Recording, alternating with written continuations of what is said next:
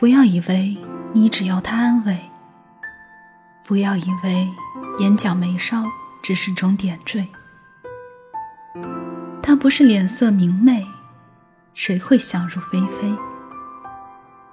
不要以为青春一定枯萎，不要以为他的头发开不出蔷薇。你只要心中有鬼，他就一直甜美。欢迎打开时光匣子，我是诗白。作为一个大俗人，我知道这辈子我注定是要跟身上那些人性弱点相伴到老了。走路上遇到帅哥美女，免不了是要多瞧几眼的。世间芸芸众生，虽然都只是臭皮囊，有些皮囊就是生得分外耀眼，叫人舍不得移开目光。受到旁人的肯定和赞许，表面故作淡定，胸腔里头小小的虚荣心却偷偷乐开了花。再做起事来电量满格，走路都要生风了。除此之外，胆小怕事、自我中心、支配欲。若是正儿八经的审视一下自己，那些个不讨喜的毛病，似乎或多或少都要沾点边。年轻气盛时，喜爱追求完美，对待自身这些缺点，总不免带着厌恶，幻想将他们一个个剥离，好方便我做个更优秀的人。随着年岁渐长，都慢慢习惯了跟他们和平共处的节奏。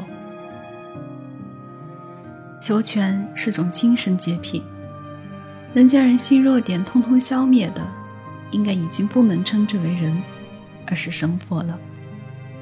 做个有瑕疵的凡夫俗子也好，虽不够纯粹，却足够真实。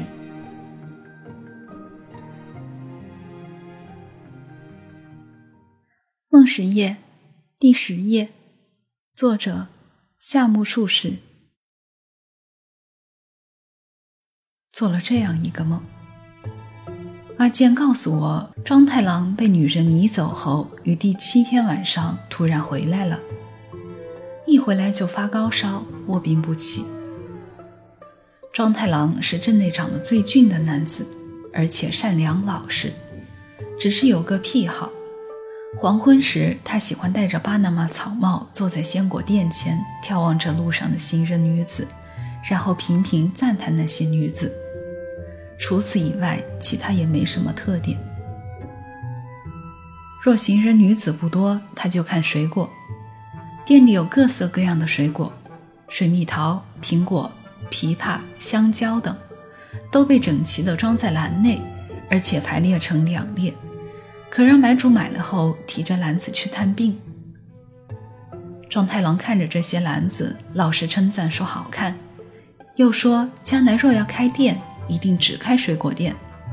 说归说，他却成天老戴着草帽四处游荡。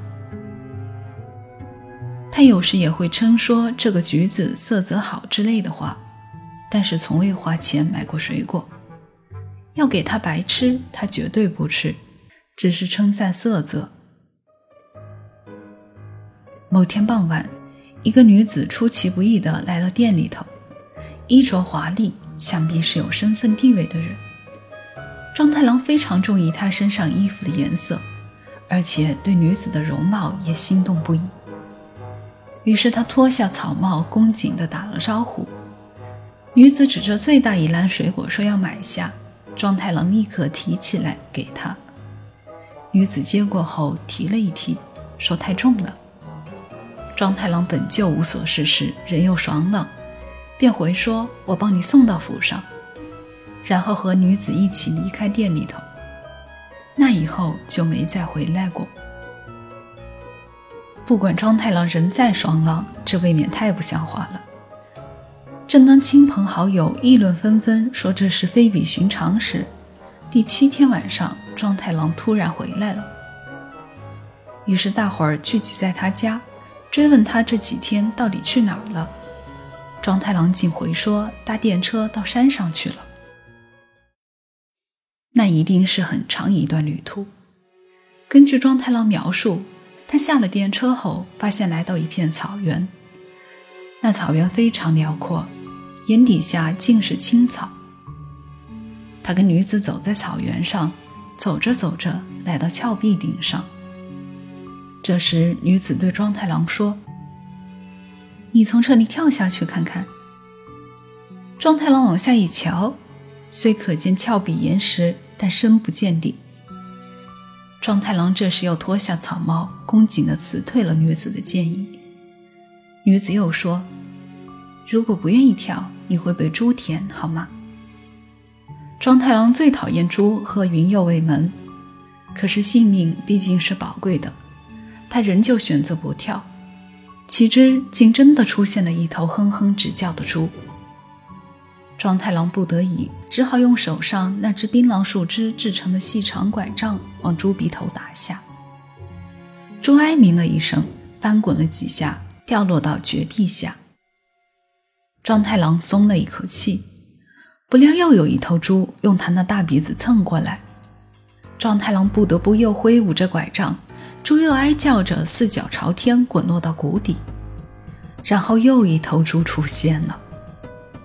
这时，庄太郎才惊觉到，遥遥对面草原尽头，有数以万计的猪群排成一直线，以立在悬崖上的庄太郎为目标，正在耸动着鼻子。庄太郎打心底惊慌起来，可是没有其他法子，只好用槟榔树拐杖，小心谨慎地一头一头驱赶挨进来的猪群。不可思议的是，拐杖只要稍稍碰到猪鼻，树枝就会滚落谷底。往下看着，只见四脚朝天的猪群排成一列，掉进不见谷底的深渊。庄太郎想到，原来自己推落了这么多头猪至谷底，不由得更觉恐惧。可是猪群仍接二连三挨进来，像是一大片乌云长了脚，万马奔腾般淌开草丛，抿着无穷尽的鼻子直飞过来。庄太郎拼命奋勇地打猪鼻，整整打了七天六夜，最后终于体力不支，手足像举弱般软弱无力，结果被猪舔了，然后躺倒在峭壁上。阿健只说到这里。又加一句，所以最好不要随便看女人。我也认为阿健说的很有道理。又想起阿健曾说过想跟庄太郎要那顶巴拿马草帽，我想庄太郎可能会回天乏术，帽子大概是阿健的吧。